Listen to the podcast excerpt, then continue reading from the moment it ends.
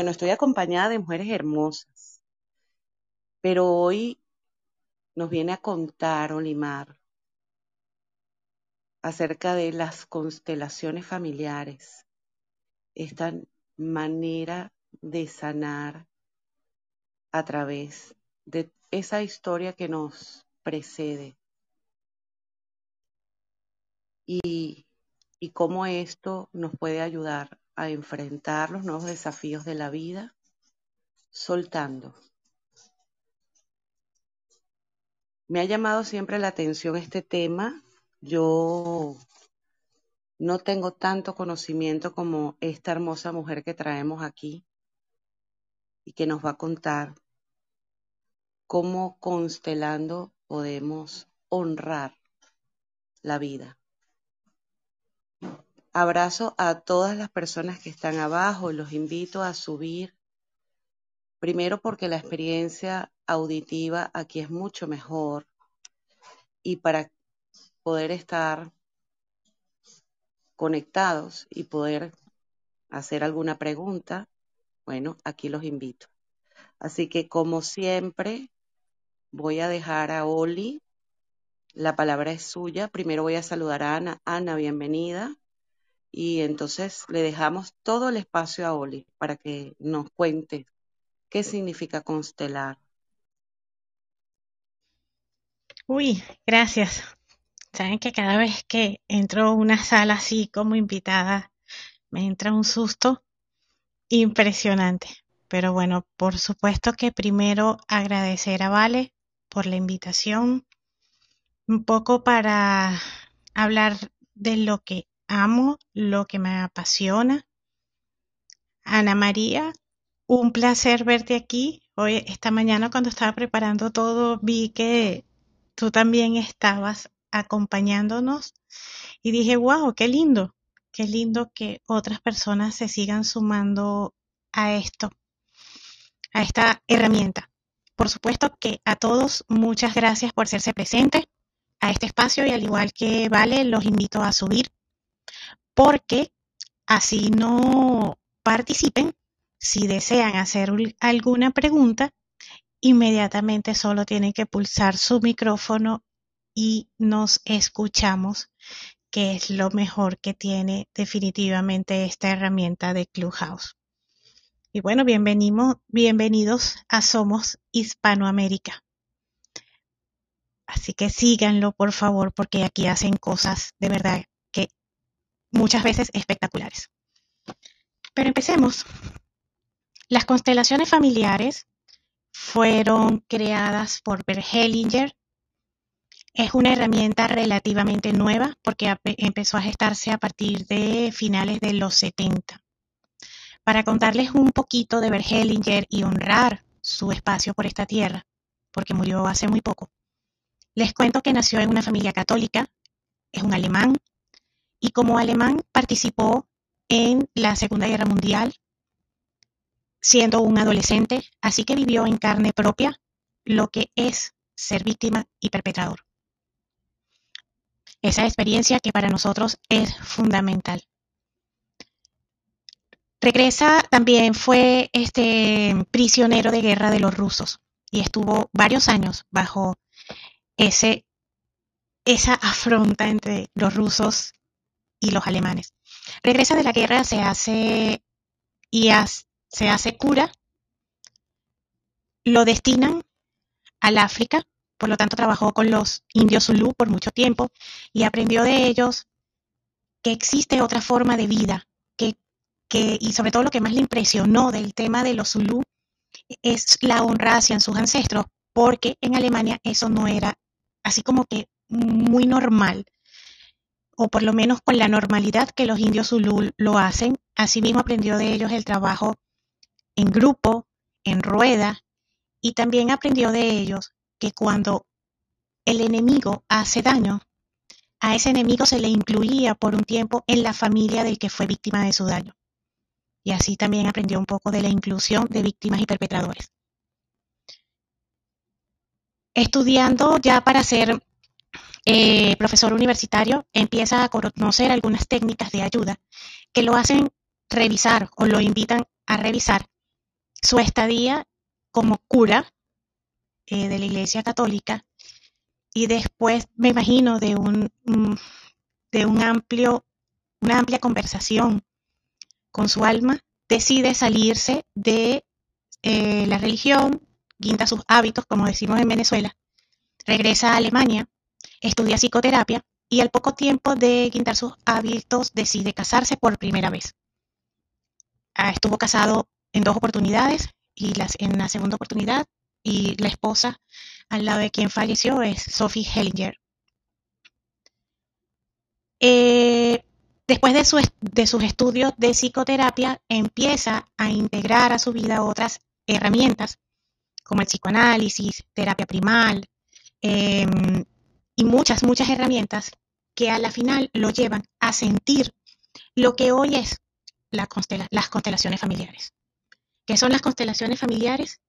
Para nosotros es una herramienta de autoconocimiento y en estos momentos se le conoce como la terapia de vanguardia porque se logra mucho más rápido ir al origen del problema para verlo. Y lo más lindo que tiene esta terapia es que el problema sale de tu inconsciente y va al consciente. ¿Qué permite eso? Que a través de un trabajo que se hace de forma grupal o individual, nosotros podemos ver lo que está allí en ese inconsciente a través de imágenes. Y la maravilla es que estas imágenes salen y es, y es, es ese poder de ver esas imágenes lo que permite concretar mucho más rápido la sanación. Es un trabajo del alma familiar.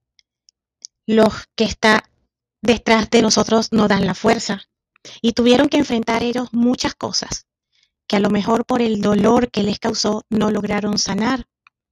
Y eso pasa a nuestro hoy y es lo que nosotros de alguna forma también vamos a ver. ¿Por qué? Porque eh, parte del tema es que a través de, incluso demostrado científicamente, que nosotros no solo eh, heredamos a través de nuestro ADN eh, la condición física, el color de ojos, el color de piel, el color de nuestro cabello, sino que también heredamos lo no resuelto. Y que van para ser solucionado, porque a lo mejor nuestros ancestros no pudieron solucionarlo porque en ellos causó mucho dolor y no tenían las herramientas para eso.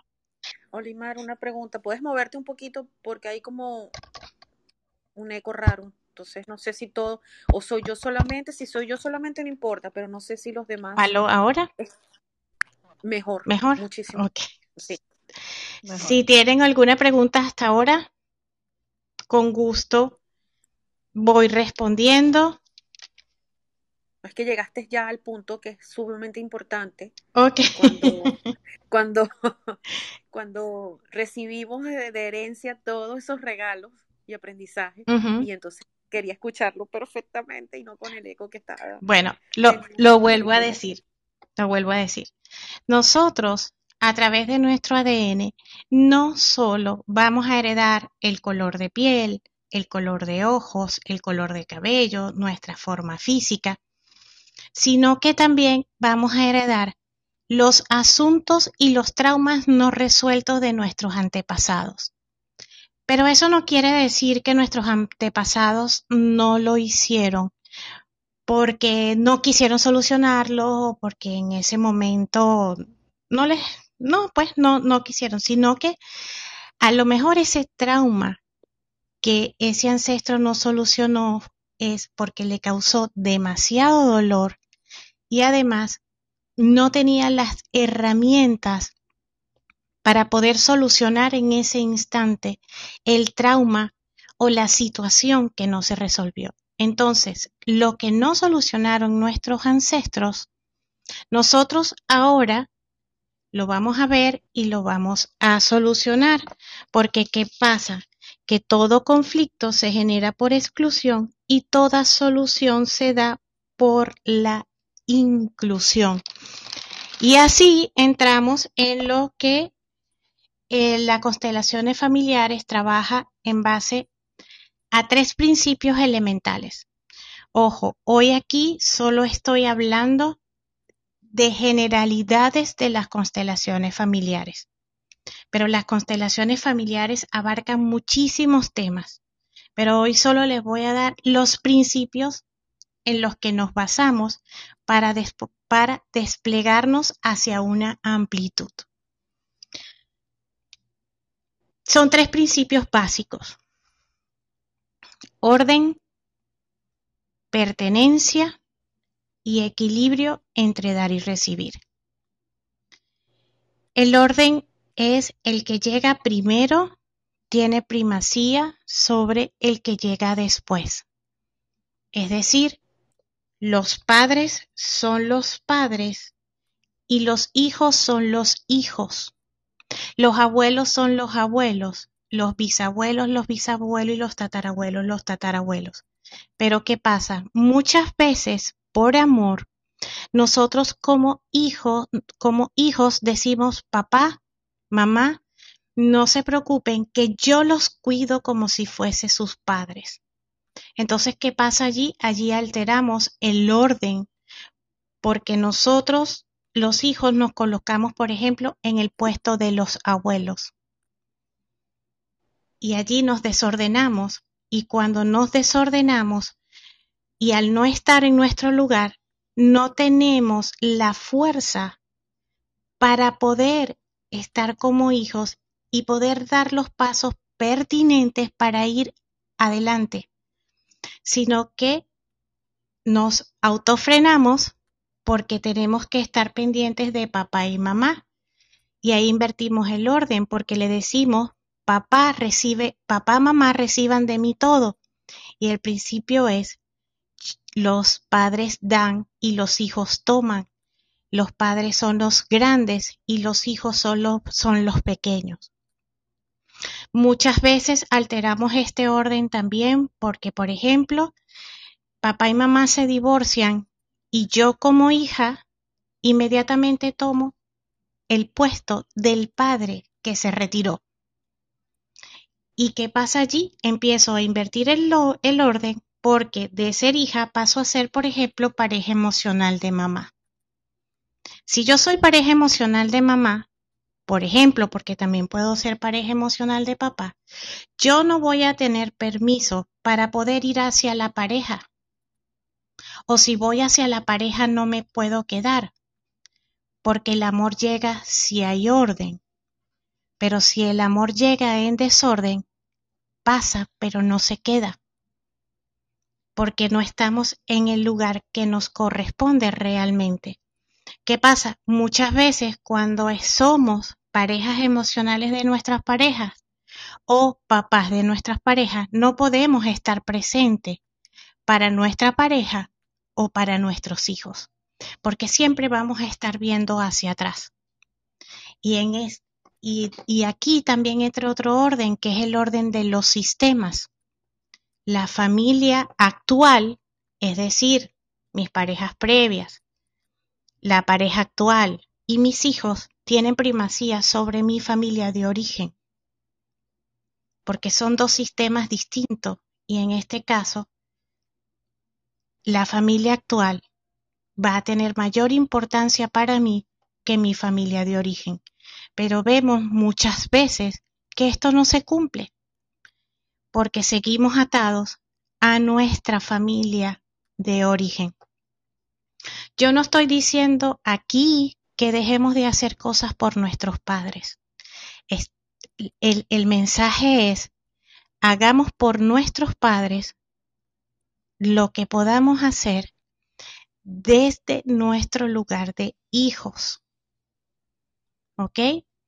No estoy diciendo que a papá y a mamá lo hay que abandonarlo, no. Le estoy diciendo, papá, mamá, haré por ustedes lo que pueda como hija. Ese es el principio básico. ¿Alguna pregunta? Sí, Olimar, qué interesante, de verdad. Entonces, en esta, en este principio de orden entiendo que se respete ese orden cronológico y, se, y, de manera sistémica, ¿no? Eh, y yo creo que cuando tú nos estás hablando, yo puedo mirar cómo en nuestra trayectoria asumimos roles porque nos toca, pero de manera, desde un lugar que no nos pertenece. Eh, a veces nos transformamos en mamás de nuestras mamás. A veces en esas parejas que tú dices, eh, asumimos el rol de pareja emocional eh, cuando uno de nuestros padres se queda solo. Por ejemplo, en el caso de la madre, asumimos ese rol de proveedor desde esa energía masculina que tiene que estar ahí y que tiene su propia vida por esa responsabilidad y ese pacto que no está hablado, que simplemente se asume. Entonces, la pregunta que te tengo que hacer es cuando nosotros somos conscientes, entiendo que esta herramienta nos coloca y nos centra en el lugar que nos corresponde. Y muchas veces creo que las inquietudes personales, dice, temo herir, temo abandonar. Y entonces vamos repitiendo, ¿no? O nos vamos quedando ahí. Eh, las constelaciones ofrecen ese, esa conciencia de ir generando un cambio, digamos, inmediato para asumir el rol que me corresponde desde el ser hija, ¿no? Sí, ¿Terminaste o, qué? Ya vi, ya vi, ya vi. Fíjate. Esta inversión de roles, si nosotros miramos nuestra historia, porque es muy importante verla, viene desde muy, muy atrás. Desde el momento que los hombres empezaron incluso a pelear por otros territorios y o a lo mejor se los llevaron como esclavos. Allí ya empezó a invertirse el, orden porque los hombres se fueron y mamá quedó. Cuando nosotros vamos un poco más adelante y vemos las cantidades de guerras, por ejemplo, en España, el hombre también se fue, la mujer quedó, y generalmente se puso el cuidado en los hijos. Y ahora tú eres el hombre de esta familia. Con la conquista, el hombre irrumpió todo este orden. Entonces, cuando vamos a esa historia vemos que muchas veces las mujeres quedaron solas y son los hijos que pasan a representar a ese hombre. Y esa historia la seguimos contando hasta nuestros días. Y esa historia viene contándose en nuestro ADN y pasando por cada uno de los hilos de ese ADN. Hoy somos conscientes de esa historia y a través de las constelaciones también podemos ver que lo podemos resolver. ¿Cómo? Diciéndoles a esos ancestros Ahora veo de dónde viene toda esta historia. Pero ahora yo decido colocarme en mi puesto de hija, porque, por ejemplo, me pesa mucho ser tu mamá. Y, y ahora decido ser la hija. Por favor, bendíganme para entregarles a ustedes sus cargas no resueltas y yo poder ser un poquito más libre. ¿Ok? Pero sí, eso es lo rico de las constelaciones, que nos permiten ver, por ejemplo, el origen del problema, nos permiten ver el origen de problemas desde cuatro generaciones atrás y si es muy impactante desde siete generaciones atrás. Muchas veces, les cuento esta historia, muchas veces no hay conexión entre madres e hijas. Perdón, Dígame. Perdón, Oli, otra vez problemas con el sonido. ¿Aló? Es como si tuviese tierra. ¿Aló? Es como si tuviese tierra. Pero no, no tengo tiempo. ¿No? Déjame ver cómo. Aló, aló. ¿Aló? Perfecto. ¿Ahora sí? Ahora sí se oye. Ok. Entonces, por ejemplo, esa historia nos permite ver que venimos de muchas generaciones invirtiendo los roles que se nos daban.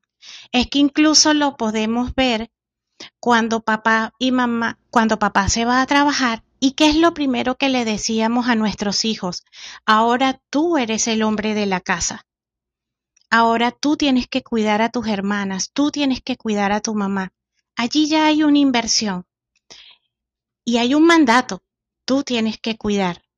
Entonces, ¿qué hacemos desde la constelación? Es ver esa dinámica y colocar a cada quien en su puesto, entregando el, entregando la, la responsabilidad a quien tiene que cargar la responsabilidad.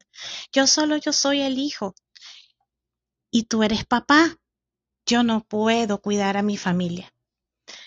Entonces, cuando nosotros asumimos, por ejemplo, el papel de la mamá, de nuestra mamá, en constelaciones lo que hacemos es que tú ocupes tu lugar y le digas a tu mamá, mamá, yo solo soy tu hija y haré por ti lo que pueda como hija y desde mi puesto de hija. Ya ahí hay un orden y empieza a generarse confianza a través de ese orden. Y ese orden implica respeto, porque yo confío que mamá es la grande y puede actuar como la grande. Y eso es importante para nosotros. Y si lo desean, solo siéntanlo.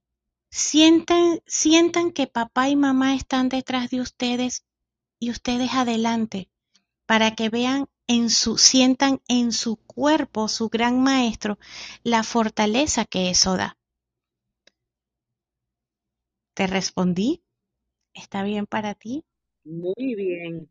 Quisiera invitar a todos los que están abajo. Recuerden que somos Hispanoamérica. Estamos hablando con Olimar Millán, consteladora familiar, hermosa mujer, que viene a regalarnos su tiempo y sus conocimientos.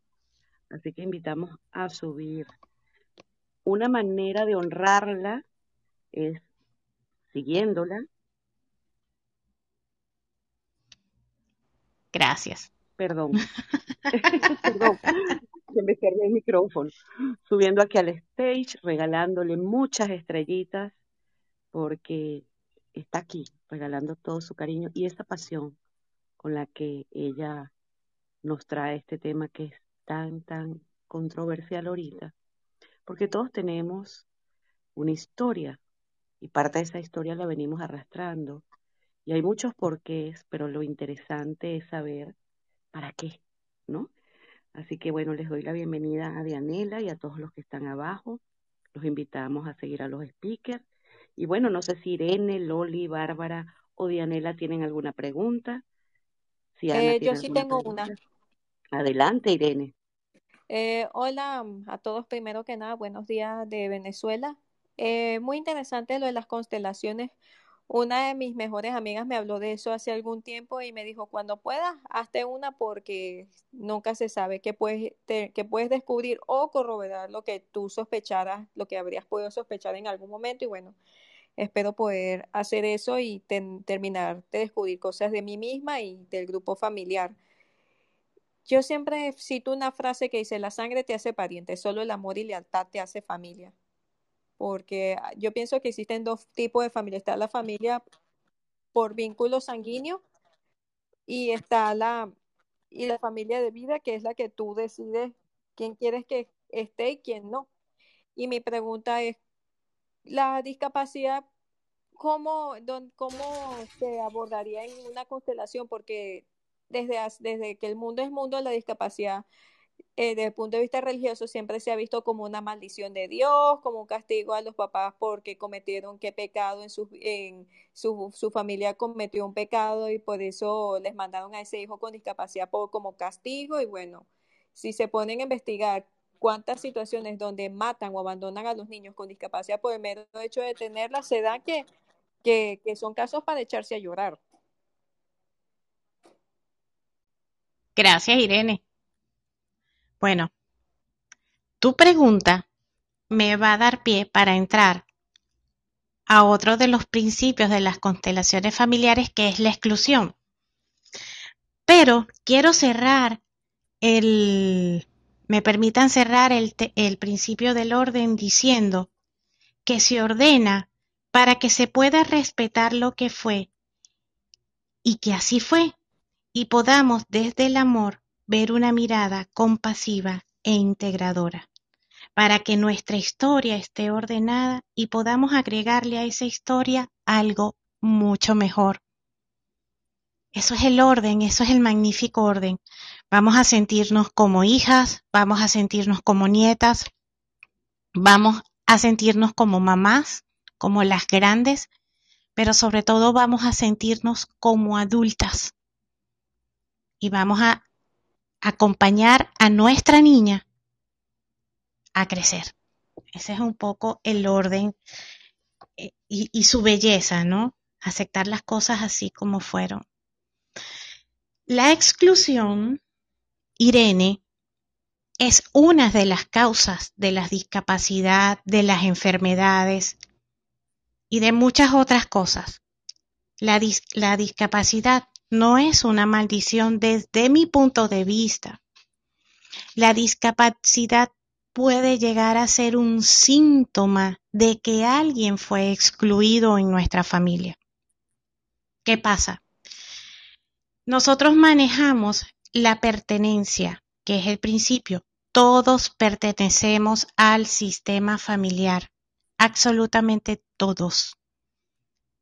El homosexual, el drogadicto, el, al que internaron en un psiquiátrico, que eso se veía muchísimo, la tía que dio a luz y, no, e, y, y, causó vergüenza a la familia, el abuelo que se fue y dejó a la abuela embarazada. Y más nunca se habló de ese abuelo, y más nunca se habló de ese papá. Pero resulta que si nosotros excluimos, causamos una gran herida a nuestro sistema familiar y el alma familiar trabaja para la inclusión.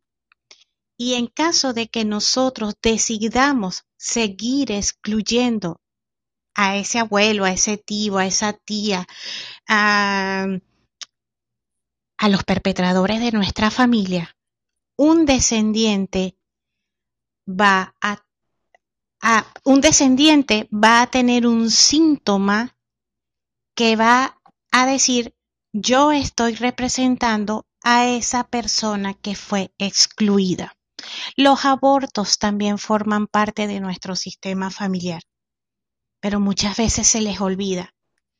Y ese muchas veces se les olvida y lo dejamos atrás porque a lo mejor causó un gran dolor.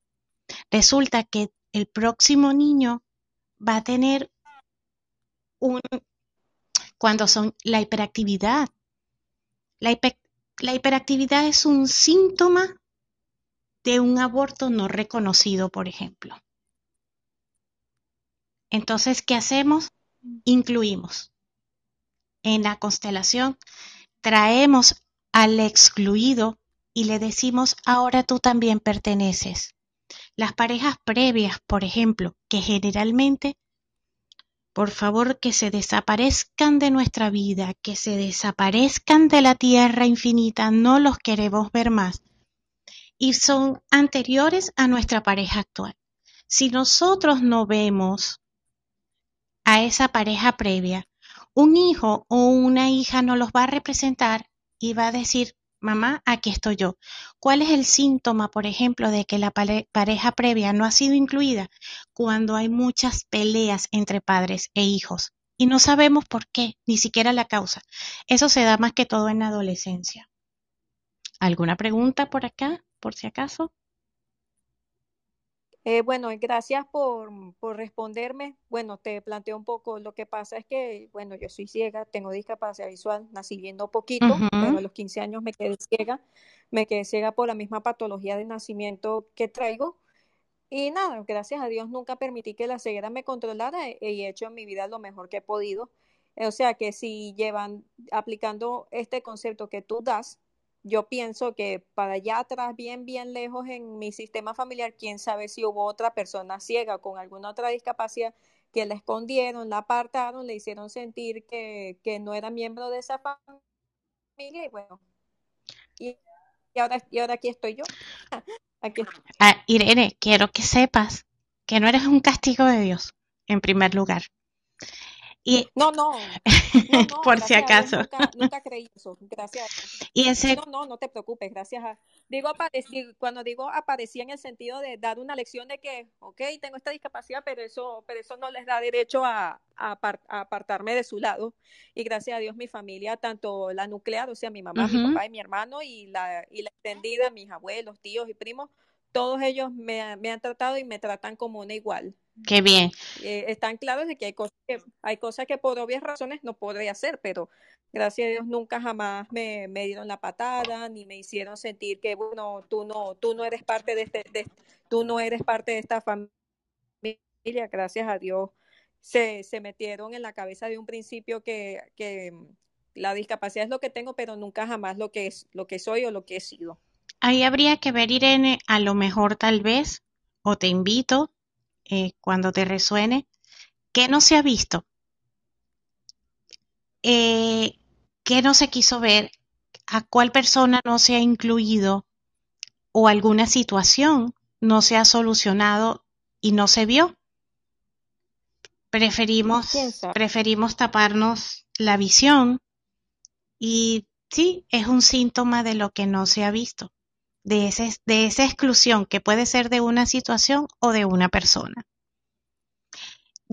¿Quién sabe? Yo siempre, para mí tiene muchísimo valor levantar árbol familiar, porque a través de un árbol familiar yo puedo ver cuáles son mis lealtades, cuáles son los mandatos, cuáles han sido las enfermedades, las fechas aniversarios. Puedo empezar a ver, wow, todas las mujeres de mi familia se han quedado solas y no han tenido pareja, por ejemplo. Te invito a hacer eso primero y a lo mejor tal vez algo vas a ver.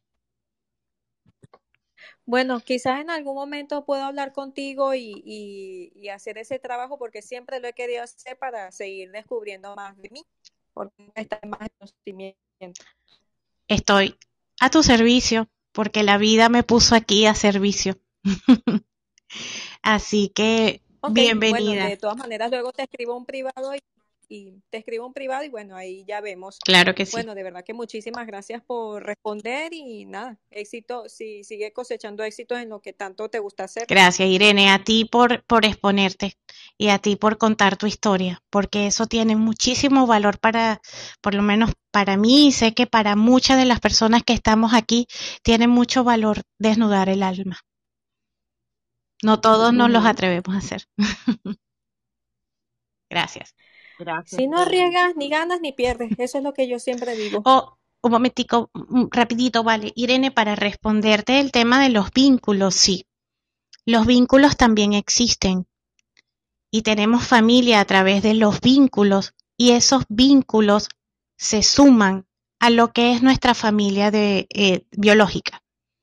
Se toman en cuenta los dos y los dos y los dos sistemas son colocados en el, al momento de trabajarlos. Para nosotros eso también tiene gran importancia. Gracias. A ti. Gracias, Gracias, Irene. Creo que había levantado el micrófono Alba. Hola amigas, buenos días. Muy interesante, de verdad, el tema de los vínculos me llamó mucho la atención, pero quería confirmar algo que, es decir, quería apuntalar algo que Olimar estaba diciendo con respecto al tema de los abortos. Cuando yo estuve en la universidad, hace 22 años, entrevisté a mi abuela sobre, eh, para una tarea de la universidad justamente, sobre su padre, su madre, el matrimonio, el amor, cómo nacieron sus hijos. Y eh, hace poco, revisando ya mucho, 25 años después, escuchando esa entrevista, estábamos sentadas parte de las mujeres de la familia, y eh, ella dice que su madre tuvo 12 abortos o sea, nuestra bisabuela, ¿no? Y todas levantamos la cara y yo, ok, todas, prácticamente todas, hemos tenido un aborto, no, no, no intencional. De, por X y por Y, todas las, las mujeres de la familia, o sea, de sus hijas, eh, una tuvo, eh, mi abuela tuvo, mis tías tuvieron, nosotras, o sea, que vendríamos haciendo como que la cuarta generación, tenemos la misma situación. Y nos vimos a la cara así como que, ¿qué fue eso? O sea, yo la verdad eh, estoy de acuerdo que hay muchas cosas que no se conversan en familia.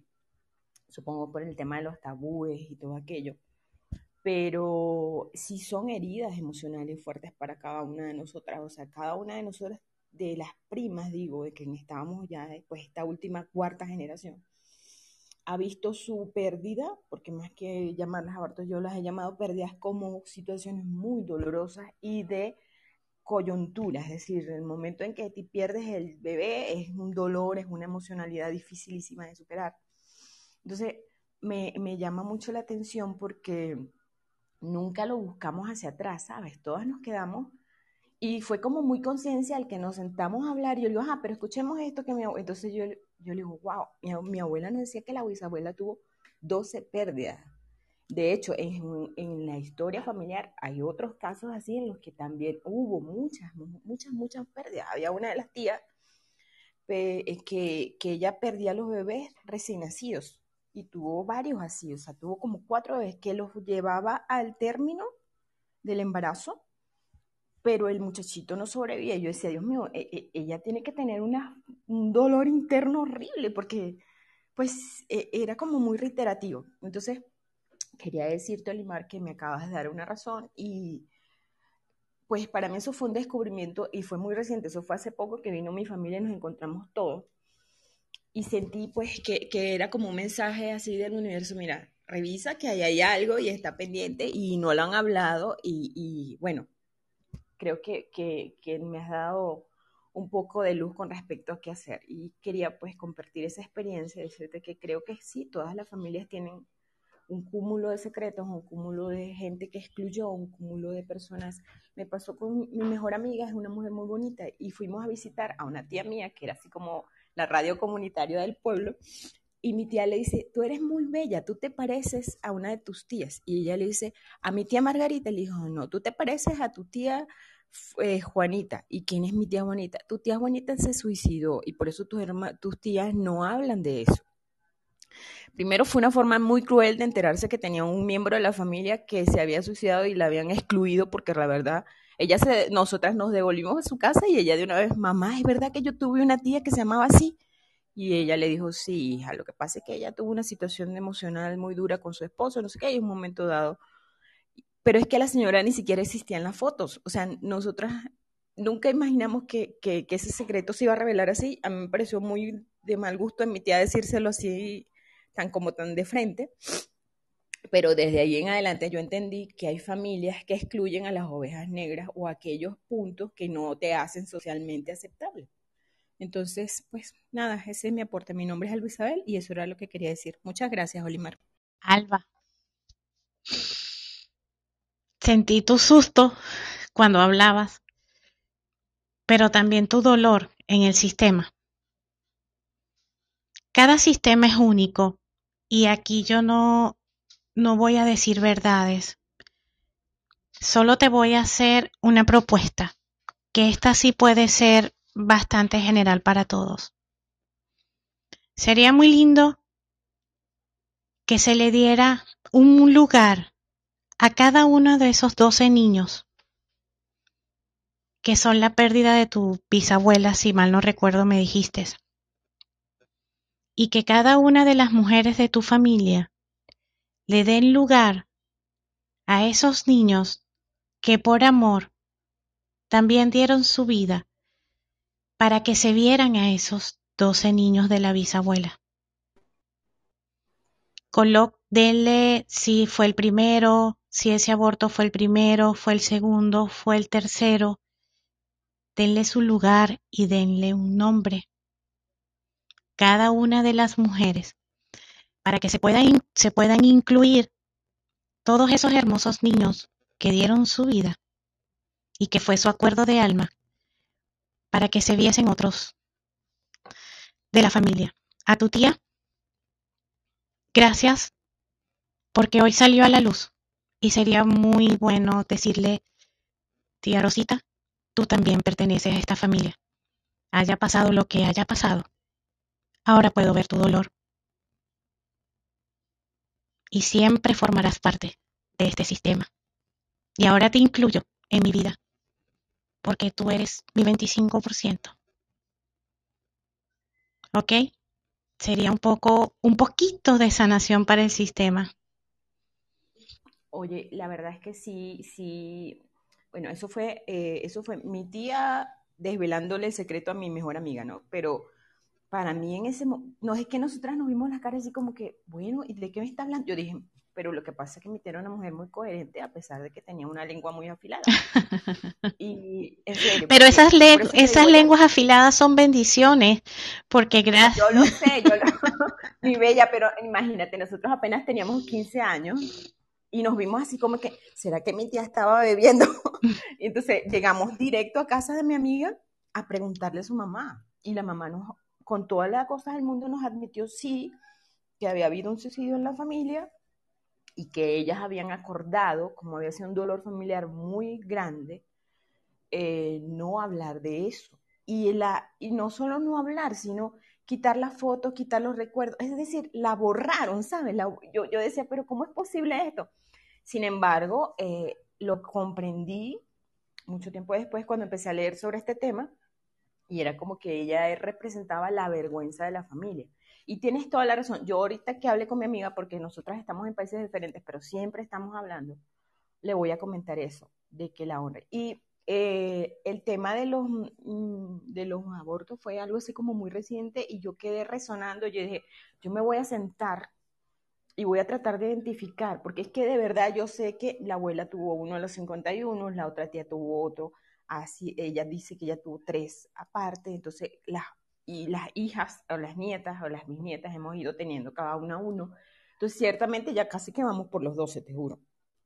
Y entiendo que eso tiene una razón. De ¿Van por los 12? ¿Van por los 12? No, no lo sé, tendría que sentarme, pero sí lo quiero hacer. O sea, yo lo pensé intuitivamente, ¿sabes? Yo dije, debería sacar la cuenta porque primero que eh, cuando yo hice esa grabación con mi abuela, yo compartí esa grabación con las tías, le di a cada una un CD dos años después, que lo que no te he contado, Oli, es que yo entrevisté a mi abuela y dos meses después mi abuela falleció. Es decir, fue, fue así como que su herencia en voz, porque yo le hice una entrevista de su vida, pero obvio que yo ni tenía ni la menor idea que ella estaba enferma ni que iba a fallecer tan rápido. De hecho, lo último que yo le digo en la entrevista es, eh, abuela, la próxima vez que nos veamos, completamos, porque pero a mí me dio por ahí fue por, por preguntarle las bases de la familia, ¿sabes? Cómo se establecieron su infancia, su adultez, su adultez, su encuentro con mi abuelo, cómo nacieron sus hijos, ta, ta, y hasta ahí llegamos. Yo no seguía hacia adelante. Eh, entonces, no habíamos, por lo menos yo había engavetado esa, esa grabación. Y en ese momento, que tenía 22 años, pues yo no presté atención a ese dato. Pero ahora que ya soy una cuarentona avanzada, dije, Dios mío, pero ella nos estaba dando aquí una llave enorme al decirnos que su mamá había tenido en un monte por allá donde vivían esa cantidad de pérdida y que ella había insistido, insistido, insistido hasta tener sus hijos. También tuvo una cantidad de hijos, que, o sea, eh, pues eran hace muchos años. Entonces, eh, voy a tratar de hacer ese trabajo como de rastrearlos, Y como yo estoy en contacto con todas, porque pues no somos una familia muy apegada a pesar de que estamos distantes, voy a hablar con ellas del tema. A ver, ¿qué, qué, cómo Alba, es muy importante. Alba, es muy importante. Ahí eco otra vez, ¿verdad? Sí. Ok, es muy importante, Alba, al esto. Tú das la información, pero cada una de las mujeres de, su de tu familia se tienen que encargar de sus hijos, ¿ok? Claro, claro, eso lo entiendo perfectamente. Eso es súper importante. Estoy al servicio de ustedes si quieren, pero bueno, para que sepas, ¿ok? Perfecto. Gracias, amiga. No, es que te digo, me has clarificado. Y cuando lo dijiste, cuando trajeron, yo también quería preguntar porque yo tengo una hermana adoptiva que se parece a mí más que mi propia hermana. Y yo la amo mucho. Yo siento que aunque ella no tiene ni una gotita en mi sangre, ella se parece. Imagínate que cuando su, mamá oía... Mm, mi voz creía que era su voz. O sea, nosotras hablamos, pero somos como muy parecidas en gestualidad y en voz. Y por eso te decía que la pregunta sobre los vínculos me había traído, pero el tema de los abortos fue lo que me hizo así clic, que me resonó y dije, voy a preguntar. lo que quiero es como iniciar el debate y que cada una vea cómo afronta su parte. Cualquier cosa podemos hacer un Zoom, ¿ok? Gracias, me, vale. Me pongo a la disposición de ustedes si lo desean. Con todo gusto. Eh, en relación a las familias adoptivas, también es, es un trabajo muy importante que para que ese hijo adoptivo sea lo más exitoso posible, hay que incluir también a los papás biológicos. Ese es otro tema. Pero también forma parte de la pertenencia, ¿ok? Yo le, yo, perdón, ya yo voy a terminar, pero yo le decía a mi, a mi cuñado, o sea, al esposo de ella, que yo le decía que era, eh, ellos se integraron muchísimo a la familia, en verdad, fue una, una cosa así como que estaba destinado que fuera. Entonces yo le decía, mira, cuñito, tú tienes un problema, porque tú eres el único no hombre en el mundo que tiene dos suegras y dos suegros, y todos cuatro se sienten con atribución sobre ella.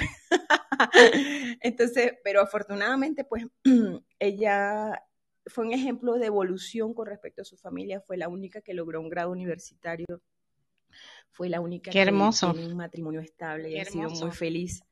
Fue de verdad eh, un ejemplo de evolución para su, para su casa. Y fue que nosotros la amamos desde el principio. Con, de verdad fue así como que, bueno, esta es una hermana que les trajo la vida y aquí está y bueno, echen para adelante. Pero bueno, eso era todo. Gracias, Alba. ¿Alguna persona tiene otra pregunta antes de seguir? Yo, quisiera preguntar, hola Leomar, como siempre, muy interesante.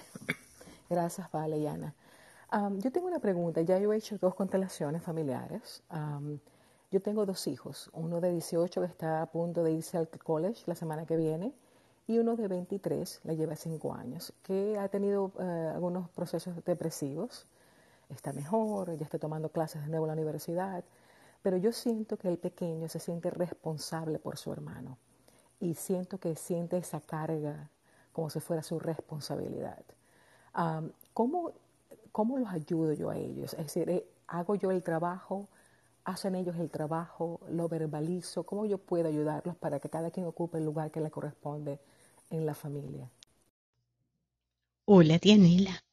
Este, Dianela, a ver, yo siento que aquí el primer trabajo que hay que hacer eres tú, como mamá, ocuparte de lo que te corresponde, tanto con tus padres o tus ancestros, y ocuparte con lo que te corresponde con quien fue o es tu pareja. Muchas veces los hijos lo que hacen es decirnos, Papá y mamá, yo sufro por ustedes. Papá y mamá, yo me deprimo por ustedes. Véanme a mí para que ustedes no sigan con sus problemas o teniendo problemas. A términos generales, no quiere decir que esto sea una ley, no quiere decir que esto sea un, sí, un ABC, porque aquí intentamos no tener fórmulas.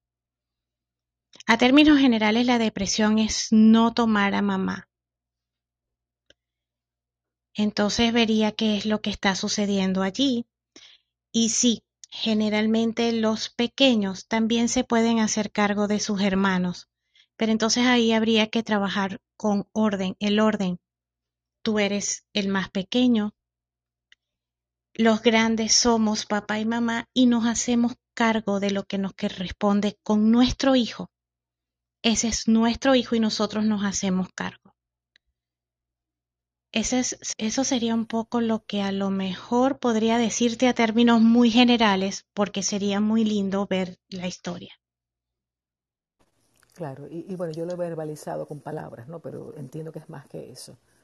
Pero bueno, muchas gracias. Incluso puede ser una dinámica de entre tus hermanos o los hermanos de, de su papá podríamos ver, hay muchas cosas que, que habría que verse para no solo quedarnos con la fórmula, sino ver un poquito más allá. Gracias, a ti. Además que el hijo mayor representa el sistema de papá. Entonces habría que ver cuál es la dinámica allí de papá, ¿no? Un poco porque también él es 100% papá. Y él también viene de papá, no, no tiene una sola historia. Hay mucho que ver, Dianela. Así lo siento, pero bueno. No, no, gracias, pero no. Ya sabes que estamos a punto de hacer algo. Totalmente. Gracias, gracias, Diane. ¿Alguna otra pregunta? ¿Seguimos? Oli, déjame hacer, voy a hacer, voy a hacer un refresh antes de darle la palabra a María. Bueno, somos el club, somos Hispanoamérica, los invitamos a seguir. Estamos con la invitada especial Olimar, consteladora familiar. Estamos hablando eh, de los principios básicos de constelar. Eh, habíamos hablado que Bert Hellinger es el creador de las constelaciones. Hemos hablado del principio del orden, es el orden, el respeto al orden cronológico, papá es papá, mamá es mamá, el hijo es el hijo. Y ahora estábamos continuando con el principio de la pertenencia. Estamos aquí, los invitamos a seguir a los speakers y a subir al stage si tienen alguna pregunta. Muchas gracias. Adelante, Olimar. Gracias. No sé, ¿me habías dicho que alguien tenía una pregunta?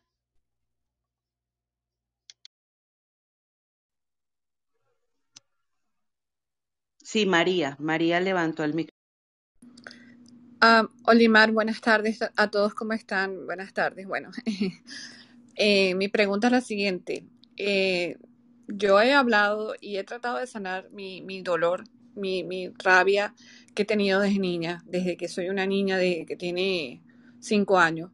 ¿Cómo hago para no odiar a mis hermanos y que no me busquen y que no me llamen y que no, no, no quiero saber nada de ellos?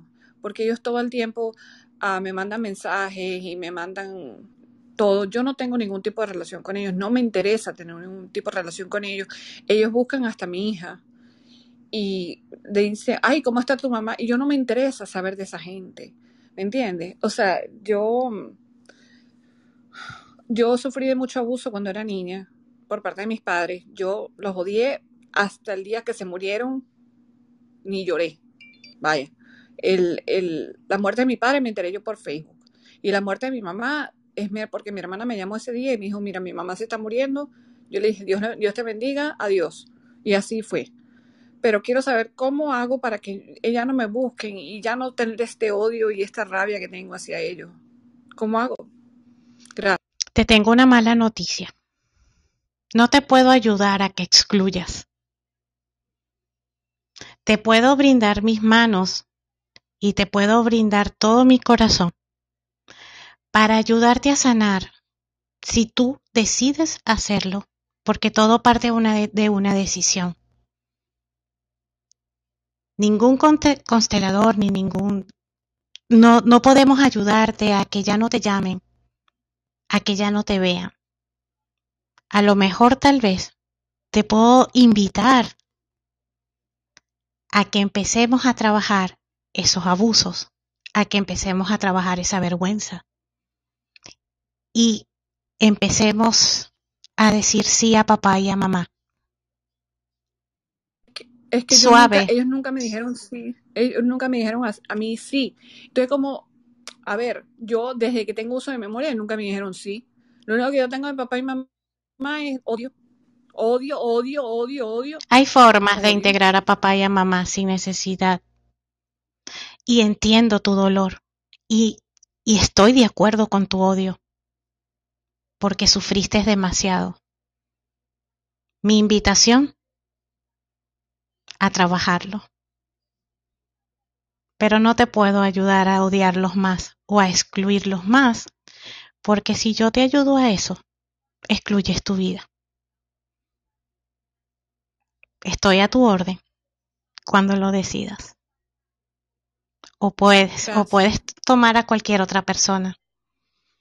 No, no, gracias, gracias. A tu orden. No, no, sí, me, sí, me, gustaría de verdad sanar esto porque es como una presión en el pecho, es como una llaga que tengo en el pecho que a veces lloro y yo digo, pero ¿por qué lloro? Y es por eso, yo sé que es por eso, pero cuando veo cualquier cosa es por eso, porque yo veo que tanta gente tiene su familia y yo digo, coño, como quisiera yo tener la mía, como quisiera haber tenido una madre que me quisiera, como, como quisiera tener un padre que aunque quisiera me abrazara una fucking vez en mi ¿Quieres, pero jamás lo. ¿Quieres sentirlo a pesar del dolor? Nunca lo hizo. Ok, no importa. ¿Quieres sentirlo a pesar del dolor? Sí. Gracias. Gracias y gracias a tu alma porque se atreve a ver ese dolor. No, yo sé, hace muchos años yo llevo este dolor que es como una llaga en el pecho, es como un, como si tuviera candela. ¿Me permites hacer algo? ¿Me permites hacer algo contigo? dime. Cierra tus ojos. E imagínate que te estoy dando un gran abrazo. Y que la vida te dice, te amo. Con dolor y todo.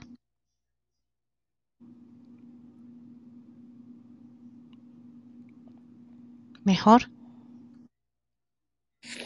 Sí, mejor. Cuando lo decidas estoy. ¿Ok? Gracias, Dios te bendiga. Gracias. Ok, ¿alguna otra pregunta? ¿O seguimos adelante? Como quieren. Ok. Bueno, el tercer principio de con el que trabajó Per Hellinger, quiero decirles algo, algo muy lindo para todos sí hay padres tóxicos. Y esos padres tóxicos sí duelen.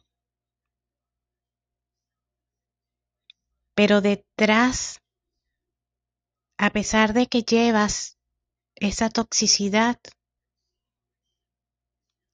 puedes también llenarte de amor, porque esa toxicidad no es tuya. Y los invito a devolverla, porque hay un espacio dentro de cada uno de nosotros para que se honre el amor, para que se honre el orden y para que cada uno pertenezca. Ok. El tercer principio es el equilibrio entre dar y recibir. Ese equilibrio consiste en que tú vas a dar a medida que el otro se permita recibir y va a haber un intercambio equilibrado. La idea es que nunca demos más de lo que podemos dar y de lo que el otro está dispuesto a recibir y que nunca recibamos más de lo que estamos dispuestos a recibir y de lo que el otro nos pueda dar. En pareja generalmente nosotros, históricamente la mujer da muchísimo más. O a veces hay hombres que también dan muchísimo. Esos hombres que, por ejemplo, le pagan el estudio a las mm, personas eh, y, las personas, por ejemplo, se adornan todas y, se operan y el hombre da y da y da o la mujer da y da, la mujer puede dar en servicio, en, ¿Y qué pasa en esos casos? En esos casos, cuando nosotros damos demasiado y hay un desequilibrio entre las partes, se generan deudas. Cuando esas deudas se generan, la persona que recibió demasiado dice, mira, yo no puedo recibir más, esta deuda es demasiado grande, yo me retiro porque no te la puedo pagar. Cuando nosotros damos demasiado, generalmente lo que pasa es que las mujeres nos convertimos en mamás y esos hombres que dan demasiado se eh, convierten en papás. Entonces se pierde el equilibrio en la pareja, pero también ese equilibrio tiene que ser entre todo tipo de relaciones. Tiene que haber equilibrio en todos los tipos de relaciones. Con las únicas personas que nosotros jamás vamos a lograr un equilibrio es con papá y mamá. Porque cómo nosotros podemos compensar, cómo nosotros podemos equilibrar el hecho de que ellos nos hayan dado la vida. Aquí lo único que existe es recibir y abrirse a recibir de papá y mamá. De resto nos equilibramos con el mundo. ¿Y qué pasa? Mamá y papá son la llave de la vida. Mamá es, es la llave de nuestra pareja. entonces vamos a vivir, el, el llamado es, vamos a vivir en equilibrio, en un equilibrio que nos permita tener pareja y no hijos. Por ejemplo, eso es un poco lo que nosotros tenemos que decir de el equilibrio. Vamos a tomar a papá, vamos a tomar a mamá, porque a medida que tomamos a papá y a medida que tomamos a mamá, tenemos vida. Ajá, ¿alguna pregunta? Hola, este, ¿cómo están todas? Eh, yo quería preguntar qué quieres decir exactamente con tomar. ¿Qué quiero decir con tomar? Tomar la vida. Si te estás refiriendo a papá y a mamá, ¿no? Sí, de lo que estabas hablando ahorita, yo, yo lo entiendo, pero y entiendo que tomar es de, no lo dices en sentido literal, pero quisiera como entenderlo mejor porque tal vez soy yo y mi historia, pero no comprendo bien la palabra tomar. Vamos a tomar la vida, por ejemplo, de papá y mamá vamos a tomar la vida, así como nos las dieron y así como es. Con, lo, con las herramientas que tuvieron en sus manos para criarnos, para estar con nosotros, e incluso vamos a tomar todos sus regalos, porque muchas veces decimos, ya no queremos nada de ti, papá y mamá. Y cuando nosotros decimos, ya no queremos, ya no quiero nada de ti, papá y mamá, estoy rechazando también mi vida. Entonces vamos a tomar a papá y a mamá así como son, así como fueron, o así como son, con sus con sus cosas extrañas y con lo que amamos también. A medida que nosotros rechazamos a papá y a mamá, también rechazamos lo que somos y lo que y para lo que estamos en esta vida. Papá y mamá son un canal a través del cual venimos a vivir esta experiencia. Vamos a honrarlo por lo que son que no son perfectos. Es cierto, puede ser que no sean perfectos, pero vamos a tomar esa, esa imperfección. No han estado presentes. Papá y mamá de ti tomo de tu presencia, de tu ausencia, por ejemplo, tomo tu presencia.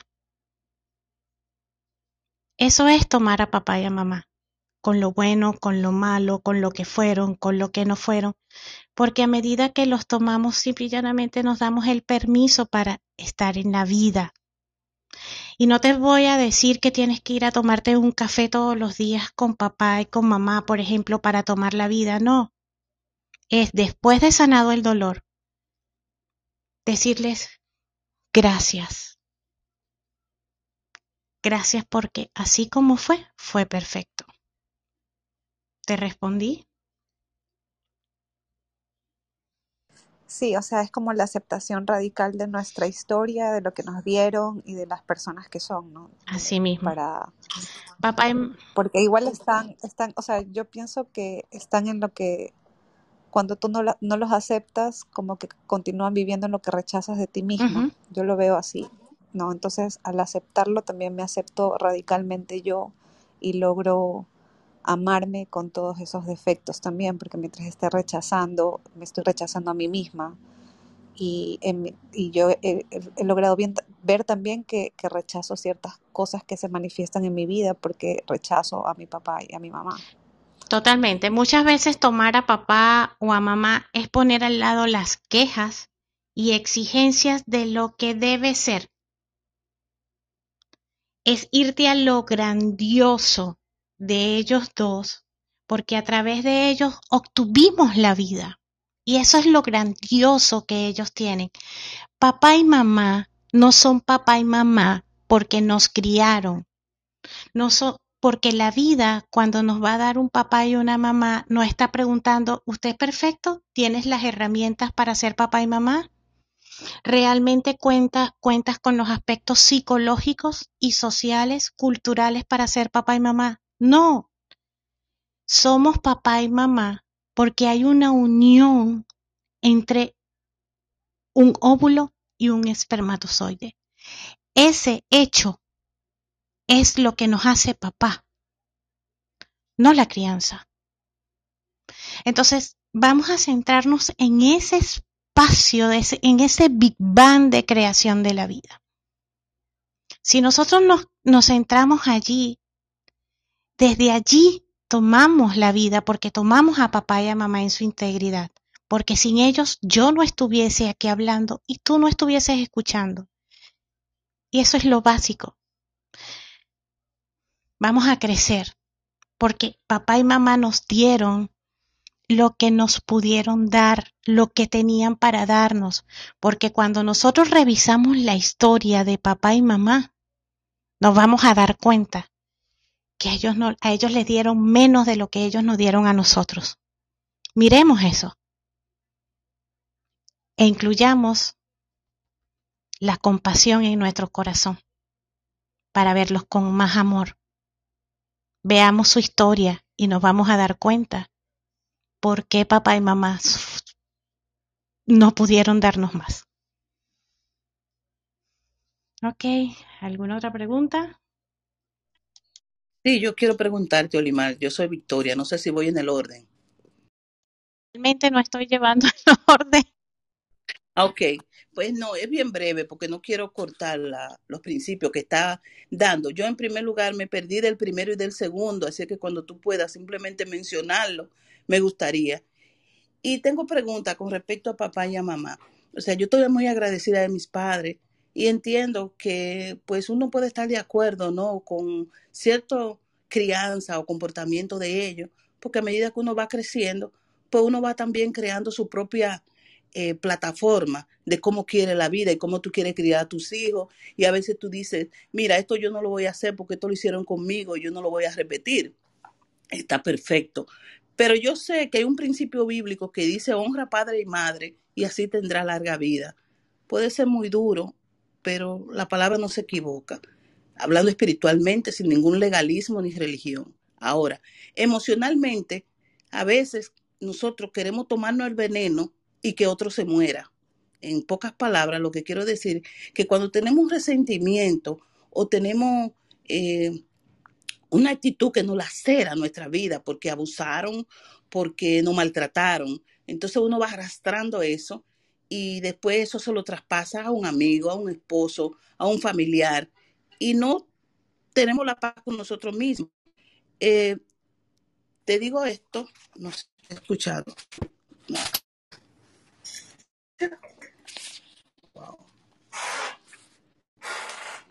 ¿Me está escuchando? ya no te estoy escuchando. Ay, Dios mío. Sí, ¿y ahora me escucha? Sí. Sí, es que ok. En todo esto lo que te quiero resumir es lo siguiente. Em, constelaciones familiares trata específicamente de sanidad interior, trata de armonía entre la familia, eh, trata de trascender. ¿Cómo tú me puedes explicar constelación familiar vamos a decir en una o dos palabras, que yo pueda como abarcar lo que son las relaciones familiares, eh, las amistades, la familia, el trabajo, eh, cómo me llevo yo conmigo misma, qué tanto me quiero. Porque escuché hoy, esta mañana, alguien me dijo que hasta la sombra te acompaña hasta cierto momento y después se va. O sea, que uno está consigo mismo y con Dios. Imagínate tú todo lo que nos rodea, que la gente viene con sus propias situaciones y si nosotros la agarramos, eh, pues nos llenamos de resentimiento y eso lo vamos, vamos haciendo una maleta bien grande de cosas que son negativas. Eh, a todo esto, eh, lo que te quiero decir con respecto a, a papi y mami, en el caso mío, mis padres murieron. Em, y de verdad que yo me despedí de cada uno en sus diferentes momentos, pero siempre me quedó algo que yo no tuve en ninguno de sus dos entierro. Cuando lo fueron a enterrar a cada uno, yo no estuve en ninguno de los dos, y, pero ya yo me había despedido de ellos. ¿De qué manera yo puedo? A veces eso me da mucha culpabilidad. ¿De qué manera yo puedo honrar eso? Em, eso es en cuanto a papá y a mamá. Y en cuanto a amistades, mis amistades siempre se retiran de mí. Yo soy una persona que doy mucho. Y hoy yo entendí, con lo que tú dices, que a veces uno genera deudas. Sea, a veces tú tienes un, familiar que tú le das y le das y le das y de momento ese familiar se retira. Yo entendí por lo que tú dijiste ahora, que se, se pueden retirar porque la deuda es tan grande, vamos a decir en el subconsciente, no una deuda monetaria, que yo no te voy a poder pagar o no estoy dispuesto a pagarte o no es mi propósito pagarte, entonces me retiro. Eh, a mí me da eso mucha tranquilidad que ese retiro haya sido por eso, porque yo no he tenido ningún ninguna discusión con, ninguna amistad, simplemente que se retiran, se van, se acabó el ciclo. Me duele mucho porque a veces soy muy dependiente, eh, me gusta ayudar y me di cuenta que tengo que poner un límite.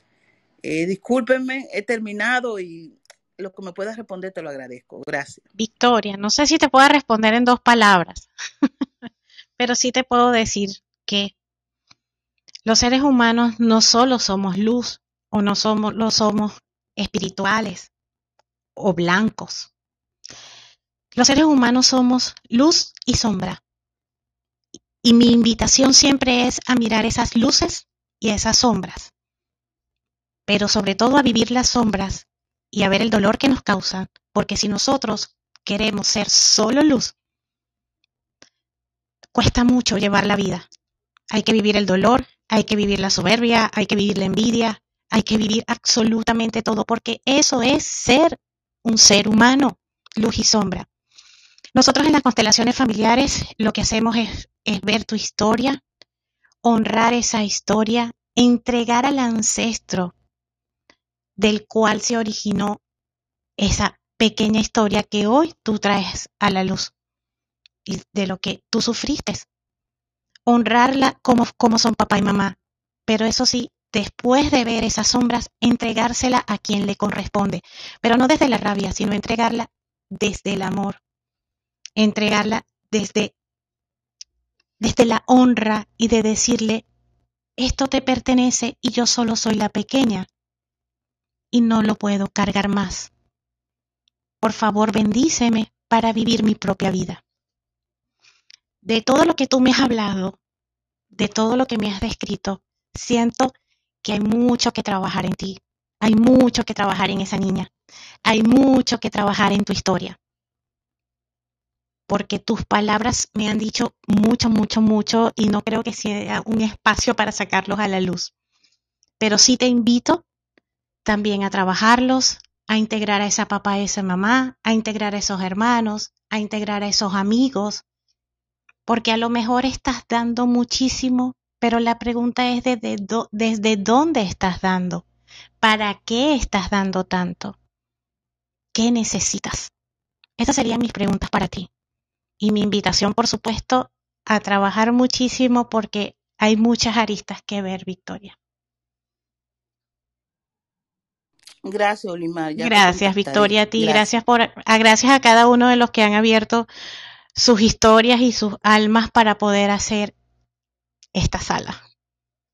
¿Vale? De mi parte, yo terminé los aspectos muy generales de las constelaciones familiares, pero bueno, sigo aquí a la espera de sus preguntas o de lo que disponga Vale, que es la dueña de esta sala. Bueno, primero agradecerles a todos.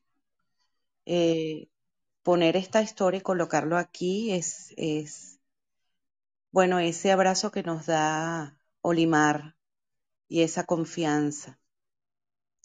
Yo creo que todos tenemos, todos estamos siendo conducidos ahorita por un movimiento afectivo para asumir los, los sufrimientos, los destinos, el dolor, el trabajo, el sacrificio de los miembros de la familia que nos anteceden.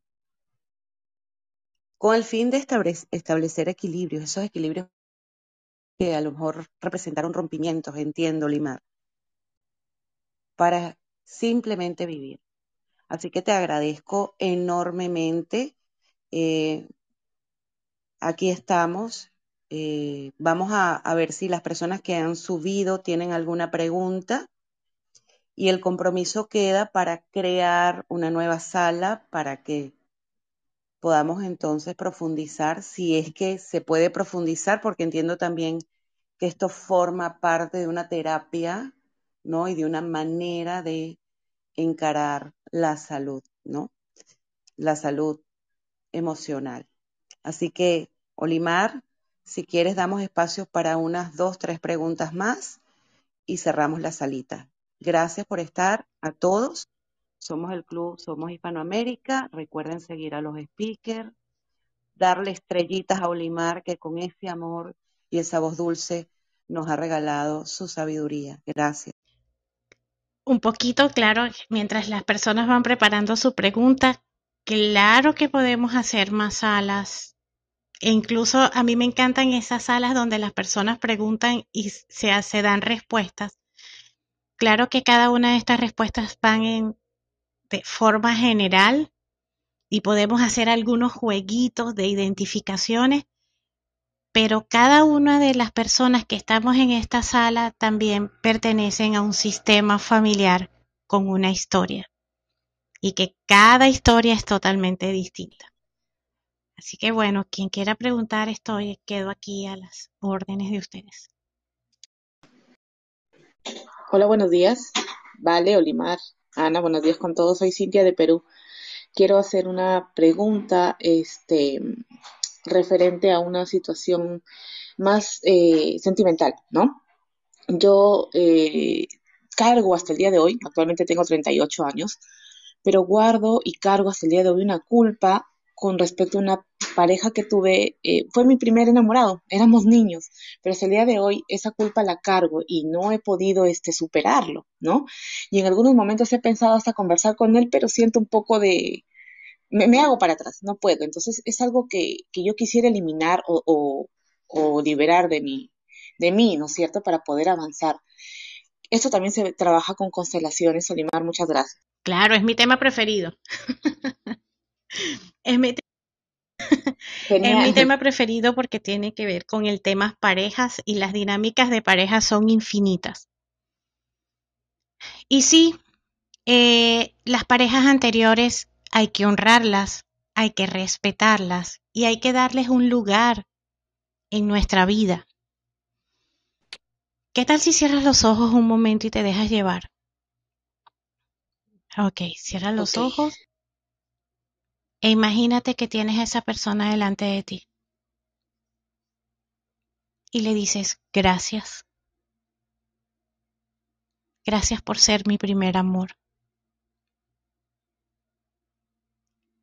Gracias por haberme permitido conocer lo que es el amor verdadero. Lamento el daño que te causé y el dolor que te pude haber causado. Pero ahora quiero que sepas que siempre serás el primero y que te llevo completo en mi corazón. Pero ahora te dejo partir para yo poder tener, vivir mi vida en pareja y para que tú puedas vivir tu vida en pareja. Gracias por tanto amor.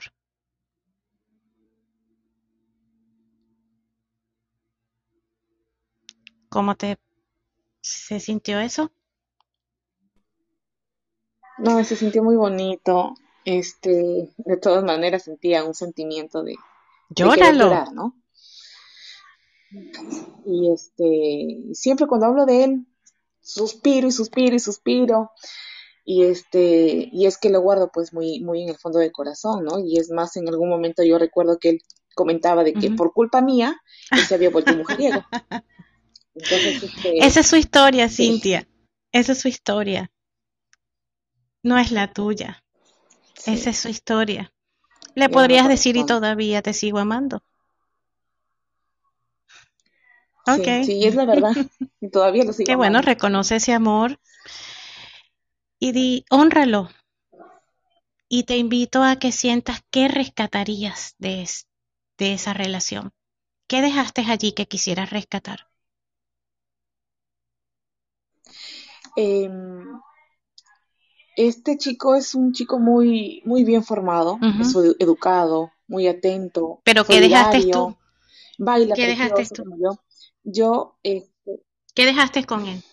Yo, el amor, el verdadero amor, Olimar. El verdadero amor que hasta el día de hoy no he encontrado. Por más personas que, que han pasado por mi vida, ¿no? Hasta el día de hoy. Yo sé que Pero es que no puedes encontrar otro amor porque no estás disponible. Sigues amarrada ahí. Sí. Ajá, sí, eso sí. Míralo por ahora y te dejo con eso. ¿Ok? Sí, ok. Esto también se trabaja en eso también es muy importante en las constelaciones familiares, que es trabajar con las parejas previas para que nuestra pareja actual pueda funcionar. A medida que nosotros tenemos pareja, vamos dejando allí restos de nuestra alma y el trabajo es reconocer el lugar que tiene cada uno. Tú eres el primero, tú eres el segundo, tú eres el tercero. Te agradezco lo que me diste y lo que dejé contigo lo dejo contigo, pero rescato el amor, rescato mi corazón, rescato la alegría, la risa, la dignidad y siempre formarás parte de mi vida. Eso es inclusión y es orden también, porque muchas veces a las parejas previas no se les quiere ver. Por dolor, por vergüenza, pero ellas pertenecen y ellas son parte de nuestro sistema, nuestra familia actual. Y si no la vemos, muchas veces no podemos estar presentes para nuestra pareja. Miren qué importante. Ok, otra pregunta. ¿Algún comentario? Estoy a la orden. Yo quería comentar. Hola. Hola, soy Loli. Aquí son casi las seis de la tarde. Eh, yo, mis padres se separaron, tenía yo 14 meses. Eh, mi padre hizo muchas cosas eh, durante su vida que que trastocaron toda la, a toda la familia y, y no puedo seguir hablando porque me entra una clienta. Y seguro habrán otras salas o me contactas por el directo y con gusto. Hola, yo, yo quería comentar algo con respecto también a lo que estaba diciendo, creo que era eh, Cintia.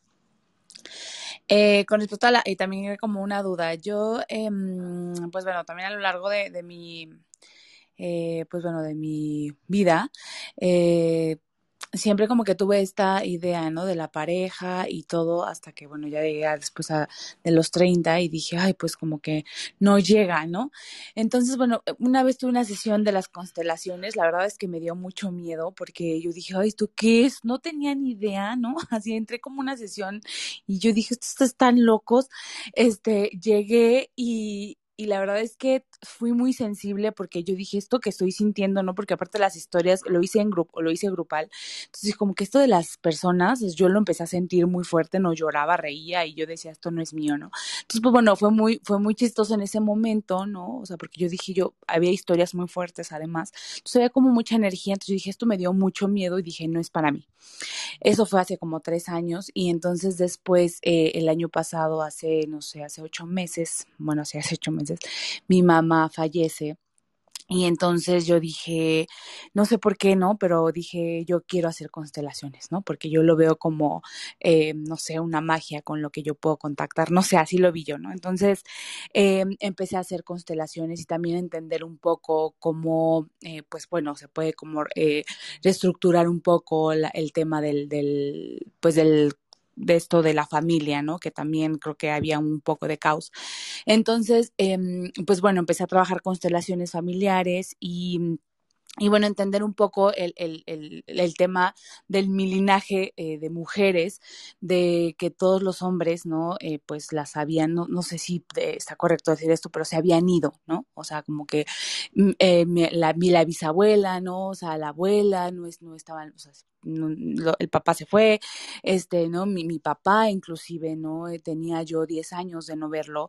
Y entonces todas estas figuras masculinas en mi vida no habían sido como, pues, pues sí, muy como este, no, no me gusta decir malo, pero pues sí era como, ay, pues si todos los hombres son iguales, ¿no? Incluso me, me caché como en esta idea de decir, pues mejor sola que mal acompañada que lo decía mi mamá, ¿no? Mi mamá era mucho de, ay, no, no, yo un hombre ahorita, qué horror, ¿no? Entonces era como mucho de yo mejor sola que mal acompañada, ¿no? Entonces lo descubrí justo, ¿no? Con la terapia y constelaciones y, y hace tres semanas, ¿no? No sé por qué, no sé cómo explicar, pero eh, empecé a buscar a mi papá y me reencontré con él, ¿no? O sea, parece como una historia así como de telenovela, pero me reencontré con él, o sea, sin este afán de, o sea, como de rencor ni, ni nada, ¿no? O sea, como simplemente lo sentí, no lo pensé, ¿no? Porque cuando piensas las cosas, pues realmente empiezas como que, ay, es que no, ¿por qué no estaba, no? Shalala. Entonces no lo pensé mucho y, y simplemente, este, se dieron las cosas, o sea, lo encontré, ¿no? Para no hacerte el cuento largo y lo encontré después de casi 12 años de no verlo, no, no tener nada de contacto. Nunca fue un papá presente, él tenía dos familias y siempre, pues, prefirió a la otra, ¿no? O sea, bueno, a la otra esposa y a las otras hijas, y entonces, bueno, nosotras pues eh, nunca vivimos con un, papá y eh, con un papá presente, y entonces, bueno, ahora después, ¿no? A mis, a mis, a mis treintas, ¿no? Ya es como, como querer resolver ese tema masculino, ¿no? Pero apenas, o sea, estoy hablando de que, bueno, mi mamá fallece y entonces y ahora no, mi terapeuta se, se, se, enferma de COVID, ¿no? Y todo esto. Y entonces veo como, como todo este, e, este tema que, que creo y estoy casi segura que tiene que ver con mis temas de relaciones personales, con la figura paterna, con este, con este linaje y con, con todo esto. Si no me equivoco y es lo que he estado descubriendo. Lisette, Lisette, bueno, nosotros no somos magos ni tenemos una varita mágica de solución de problemas. Es importante recalcar esto, porque a la final todo parte de una decisión de tú querer solucionar, de tú querer trabajar y decidir qué aspectos vas a tomar en cuenta para ser consciente y dar un salto. Si en constelaciones familiares trabajamos con un campo de conocimiento que a través del trabajo grupal nos da una información de lo que hay que trabajar, pero para eso hay que entregarse a lo que es y cómo es que es un poco la fenomenología con la que trabajamos en las constelaciones familiares. Luce que, además de que por supuesto hay que integrar a los hombres a tu sistema familiar, hay un mandato en tu familia que te dice, las mujeres nos quedamos solas porque estamos mejores solas. Si nosotros no cumplimos ese mandato, nos vamos a sentir mal porque vamos a sentir que no vamos a pertenecer a la familia. Y entonces, definitivamente, es mejor quedarse sola que mal acompañada. Hay que trabajar un poco eso, tanto la lealtad a las mujeres de tu familia y el mandato que, de que las mujeres se quedan solas para que puedan triunfar y para que puedan ser sin ningún problema. Es, sería la propuesta que a grosso modo podría decirte y felicitaciones porque decidiste buscar a tu papá. Él también forma parte de tu vida y él también forma parte del 100% de lo que eres. De verdad que gracias por ese super paso. Okay.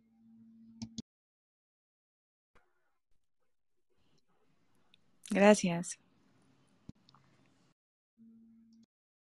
Bueno, no sé si hay alguna otra pregunta.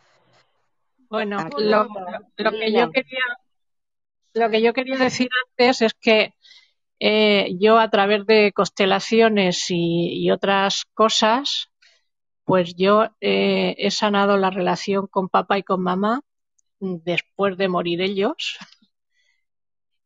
Seguramente todavía quedan cosas que sanar, pero yo eh, creo que no era el odio que ha dicho María que o, la rabia o, tal, pero sí tenía mucha rabia con mi padre y a mi madre muchas veces le, recriminé que se hubiera casado con él y, muchas cosas y, yo ya he llegado a un punto que los, los he tomado porque además gracias a, todo lo que ha sucedido yo soy quien soy y, y soy como soy. Si no, yo sería una persona totalmente diferente. Y, es así, primeramente porque me dieron la vida y, segundo por, por todo lo que ha sucedido en toda mi vida. Gracias Loli por esa por, por ese por esa bonita reflexión que hiciste de que decidiste tomar a papá y a mamá, porque una de las cosas que sí quisiera que tomáramos en cuenta es las constelaciones nos muestran lo que hay que trabajar, pero el trabajo en definitiva lo, hace lo hacemos cada uno de nosotros. Siempre les repito a mis clientes, nada queda totalmente resuelto. Vamos trabajando por capas. Vamos trabajando, eh, imaginen, vamos a imaginarnos que somos una gran cebolla y vamos a ir quitando capa por capa. Y cada una de las cosas que vayamos trabajando, seguro la próxima vez, si lo decidimos, veremos un poco más o un aspecto más profundo de eso que tenemos que solventar. Desde, les cuento mi, voy, Ana, disculpa, les cuento mi experiencia. Cada formación que tomo, cada constelación que hago, cada taller que se desarrolla, yo también estoy trabajando, porque a eso venimos, a trabajar constantemente para lograr el propósito de nuestra alma. Ana, adelante. Mm, no, quería ah, darte las gracias, Olimar, o sea, pensé que ya habías terminado. Y creo que estamos retomando la palabra tuya de la cebolla. El día de hoy, este momento que hemos estado compartiendo, eh, gracias al Club de Somos Hispanoamérica y, agradeciendo la, la, invitación de Vale, muchísimas gracias por haberme permitido estar aquí. Creo que, que todos los que, todas las personas que dentro de las situaciones de las demás, quizás algunas que no han conversado o no han exteriorizado lo que han sentido, quizás también han eh, compartido ese abrazo que tú has mandado a Alba, a María. Yo he sentido ese abrazo en muchos de, de los comentarios que se han dado en la sala y creo que esa cebolla que has hablado eh, empieza a desahogar, eh, a abrirse, ¿no? Y a quitar capa por capa. Creo que esta es una sala que debería de seguir abriendo otro punto más y seguir desahogando esa cebolla para llegar al, centro y, dentro de todo brindar ese amor tanto para uno como para los que nos rodean. Que creo que esa es esa, esa comunión de amarnos tanto eh, personal como lo que, los que nos acompañan día a día. Entonces te quiero dar muchas las gracias, Olimar, de verdad que no sé, no, consigo más palabras para expresar la gratitud de este momento a cada una de las personas que están aquí. Y creo, eh, subió Laura, y, pero yo sé que Lina quería decir algo, entonces le doy el pase a Lina si querías comentar algo. Pero quería dar las gracias a Olimar y, también a ti, Vale, por este momento. Lina, ¿quieres hablar, decir algo? Porque yo vi que habías este, movido el micrófono, entonces Sí, sí, sí, gracias. Bueno, buenos días. Este, yo tengo una pregunta. Eh, hace como año y medio hice un proceso de sanación en donde pude sanarme a mí misma, ¿no? Como mis heridas de, de niña y todo. El siguiente, como el siguiente paso es como son las constelaciones familiares, pero yo había hecho constelaciones familiares hace algunos años y la verdad me pareció muy interesante, pero no me constelaron sino nada más fui así como, o sea, participaba en las constelaciones de otras personas. Y me pareció interesante, yo quería como que saber muchas cosas, pero bueno, no se dio en ese momento. Y después de, esta, de este proceso de sanación que hice hace como año y medio, eh, me dicen, oye, ¿cuándo vas a hacer las constelaciones familiares? Pero no sé por qué, tengo un miedo, o sea, ya sé lo que, o sea, ya, vi, ya lo viví, a mí no me constelaron, pero me da un miedo porque en el proceso de sanación que hice, este, estaba yo muy nerviosa. Este, yo creo mi ego no quería sanar muchas cosas. Estaba yo muy nerviosa, este, tenía como mucha resistencia, pero para mí fue súper liberador. Y sé que si constelo, si me meto al curso de constelaciones, igual va a ser sanador, pero me, me pone como nerviosa este asunto. Y quería preguntar, porque eh, no sé si se puede hacer como de manera individual, o, grupal. No sé qué tanta, qué, qué impacto tenga el, grupal y este, Lina, individual. disculpen que aquí hay un ruido de, de, las, de las cosas esas de aire que, bueno, hoy les dio. Pero no importa, Lina. Fíjate, honra ese miedo que tienes. No le huyas, dile gracias. A lo mejor tal vez de algo te está eh, todavía tu alma necesita ese espacio de contención porque se está preparando para su cambio. Así que vívelo, vívelo intensamente. Sí, Lina, puedes participar, existen, están las constelaciones individuales y están las constelaciones grupales. Decide en cuál quieres trabajar y en cuál te sentirías mejor. Con cuál tu alma resuena más y déjate llevar por tu cuerpo. Pregúntale a tu cuerpo, que es nuestro gran maestro, cuál de las constela con cuál de las constelaciones quiere trabajar. Yo amo las grupales porque tú puedes ver lo que está sucediendo y, y puedes realmente sacar la imagen del inconsciente al consciente. Me fascina. Pero también siente tú con cuál quieres trabajar y date ese espacio para decidir, sin presión, con tranquilidad.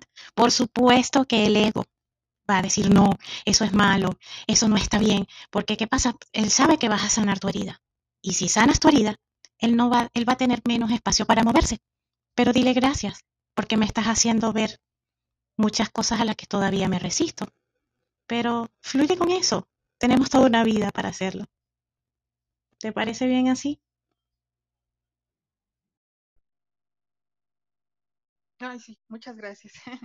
Sí, de hecho me resuena más individual por el tema así de, ese miedito, pero ahorita que, que dijiste que tengo que honrar ese miedo, la verdad es que sí le, a veces sí le, le huyo a, ese miedo, porque el proceso que hice de sanación fue muy fuerte, muy, muy, muy fuerte, pero fue tan liberador, fue tan hermoso, fue como volver otra vez a nacer y, y bueno, me resuena más ahorita individual y a lo mejor, no sé, más adelante las pienso hacer este pues grupal, porque es algo que sí he querido hace tiempo, pero no Ve un paso a la vez, Lina. me, me, Ve un paso a la vez porque luce mm, siento algo, pero ok. Ve un paso a la vez, podemos ir hablando para que vayas adquiriendo confianza.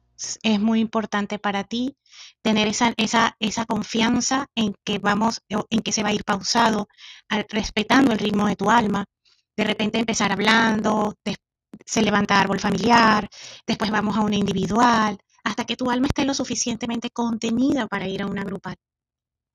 Existen muchas formas de trabajar. Así que lo que, lo que sientas mejor para ti, ¿ok? Eso es muy importante. Sí. A orden. Sí, a la orden. muchas gracias. ¿Ok? Vale, Ana María, lo que usted. Eh, no sé si Laura quiere hacer alguna pregunta y ya vamos cerrando la salita que estaba prevista para una hora, pero esto ha sido preciosísimo y aquí, en medio de toda esta maravillosa gente que ha estado acá, pues invito a Olimar, ya estaremos pautando fecha. Yo sé que ella se va a comprometer amorosamente porque su, su voz nos cuenta del amor y de la pasión que le pone a su trabajo. Si vidas esas Así que gracias, te doy las gracias, Olimar. que me comprometo contigo. Con amor, claro que sí.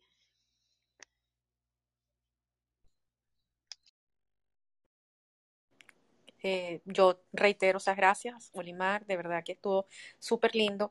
Y como dice Vale, está Laura, que fue la última en subir. No sé si ella quiere hacer alguna pregunta, la, fin la pregunta final del día de hoy y este reiterar pues que esta sala creo que necesita una segunda una, se una segunda apertura. Gracias Ana María, un placer de haberte tenido Bienvenida, aquí. Laura. Fue una sorpresa para mí súper agradable. Sí, no, ha sido de verdad muy linda y, te abrazo y me abrazo y abrazo a cada una de las personas que están aquí. Bienvenida, Laura. Buenas tardes, muchísimas gracias. Eh, bueno, Olimar tenía eh, varias preguntas, pero bueno, voy a hacerte eh, una respecto al dar y el recibir. Eh, tengo acá a mi mamá, ella está escuchando conmigo la sala que, que tuvimos hoy y a ella le surge una pregunta en cuanto al dar y el recibir. Ella es una persona que da y da y da y le da mucho a todas las personas que la rodeamos, pero ella siente que, o sea, que cuando esa persona le quiere retribuir de eso que ella ha dado, como que ella prefiere no recibir para no estar en deuda con las personas. Entonces a ella eso como que le genera un desequilibrio y ella siente solamente que debe dar, dar y no se abre como a recibir. No sé ahí cómo nos puede Mamá de Laura. Muchísimas gracias. Que no sé, me encantaría tener el nombre de tu mamá, Laura, si me lo permites, ya que está escuchando.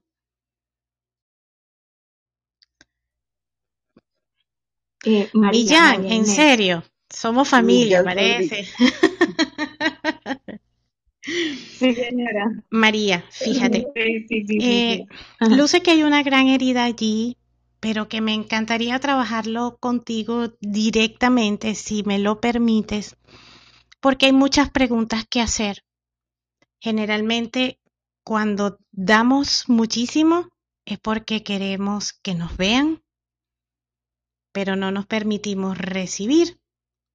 Entonces, ¿qué pasó en la infancia?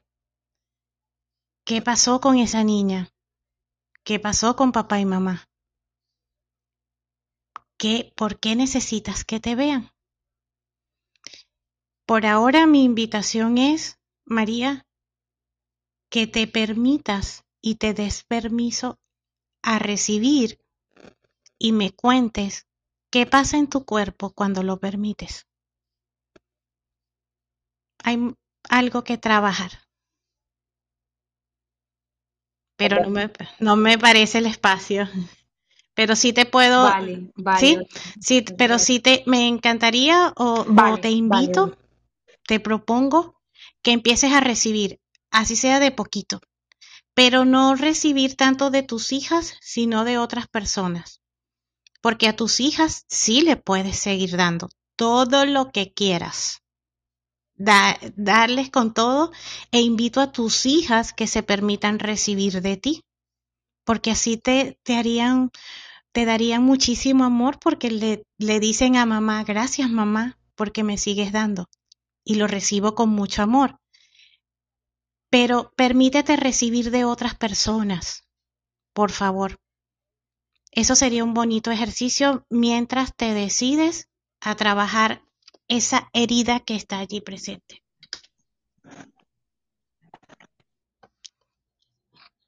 Gra- gracias Laura, gracias María. Te abrazo gracias, María. Te abrazo con mucho amor. Y todo, todo pasa y todo, todo sucede en el momento perfecto, en el momento adecuado, en el momento que tu alma está preparado para verlo.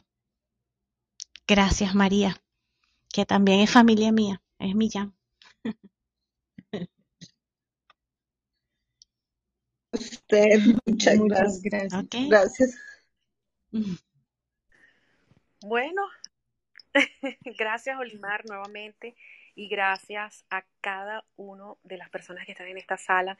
Una increíble mañana o tarde para los que están en Europa de eh, desde este club Somos Hispanoamérica. Quien quiera seguir a este club, pues ah, ahí está la casita verde para que eh, la sigan, igual que a Vale o a mi persona y a Olimar sobre todo para próximas salas. De verdad, muchísimas, muchísimas gracias. Abrazo a cada una de ustedes, a sus familiares, para, eh, bueno, conseguirnos en otra sala. Eh, Olimar, eh, verdad que yo, yo quiero seguir de esa, esa, esa, cebolla, la tengo aquí al ladito mío al costado, ya Cuantas más capas abramos, mejor. necesitamos abrir más capitas. Y bueno, Así que te invito para una próxima, ya Vale lo sabe. Y, y bueno, nada, despido y Claro que sí. Bueno, primero, amor. eh, me voy a, palabras, Olimar. permítanme, denme el permiso, Vale y Ana María. Mañana voy a estar hablando a las 10 de la mañana de la envidia. Es un bonito tema, es un tema hermoso y es una de las sombras que, que me permití ver. me y vamos a permitirnos ver mañana a las 10 de la mañana. Y segundo, en el Club de Reflexiones Sistémicas. ¿En, qué club? Allí. ¿En dónde? Ok. Eh, segundo, me encantaría que vieran la flor del loto. La flor del loto nace en grandes espacios de lodo y de lo que muchas personas consideran que es sucio. Pero también allí hay una hermosa flor. Entonces, vamos a sentirnos flor de loto para seguir hacia adelante, para seguir nuestros pasos hacia nuestra vida. Gracias Ana María, gracias Vale por esta invitación. Fueron una hora y cincuenta y un minutos lleno que me encantaron, porque bueno, esta es mi pasión pues. Y gracias por permitirme compartirla con ustedes y con todos los que hoy estuvieron en la sala.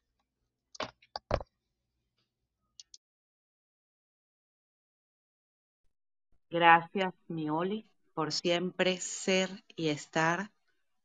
Eh, gracias a todos por escucharnos. A veces tenemos que conocer profundamente lo que abordamos, los que somos terapeutas. Estas tres mujeres que hoy las acompañaron, somos terapeutas porque nos ha tocado sanar porque somos, tenemos sororidad, porque entendemos lo importante que es vivir desde el placer y desde el gozo, aunque haya tristeza, aunque haya enojos y miedo, desde un estado de serenidad. Así que, bueno, le voy a invitar a cada uno a seguirnos para que con sus historias también apoyen este proceso que es infinito. Eh, Ana, te cedo entonces eh, el cierre. Estén pendientes de las nuevas salas. Gracias. Sí, ah, gracias, Valen. Y como dice Vale, creo que de la experiencia de cada uno de las personas que están aquí, nos llevamos siempre un aprendizaje, porque creo que estamos en el sitio indicado, en el momento indicado, para contribuir unos a otros y aprender. Y de, en ese aprendizaje, sanar. Eh, muchísimas gracias nuevamente a todos. Que tengan un maravilloso resto del día. Y voy cerrando la sala. Nos vemos en otra próxima oportunidad. Los abrazo de corazón. Los queremos mucho. Voy cerrando la sala en 3, 2, 1. Un abrazo.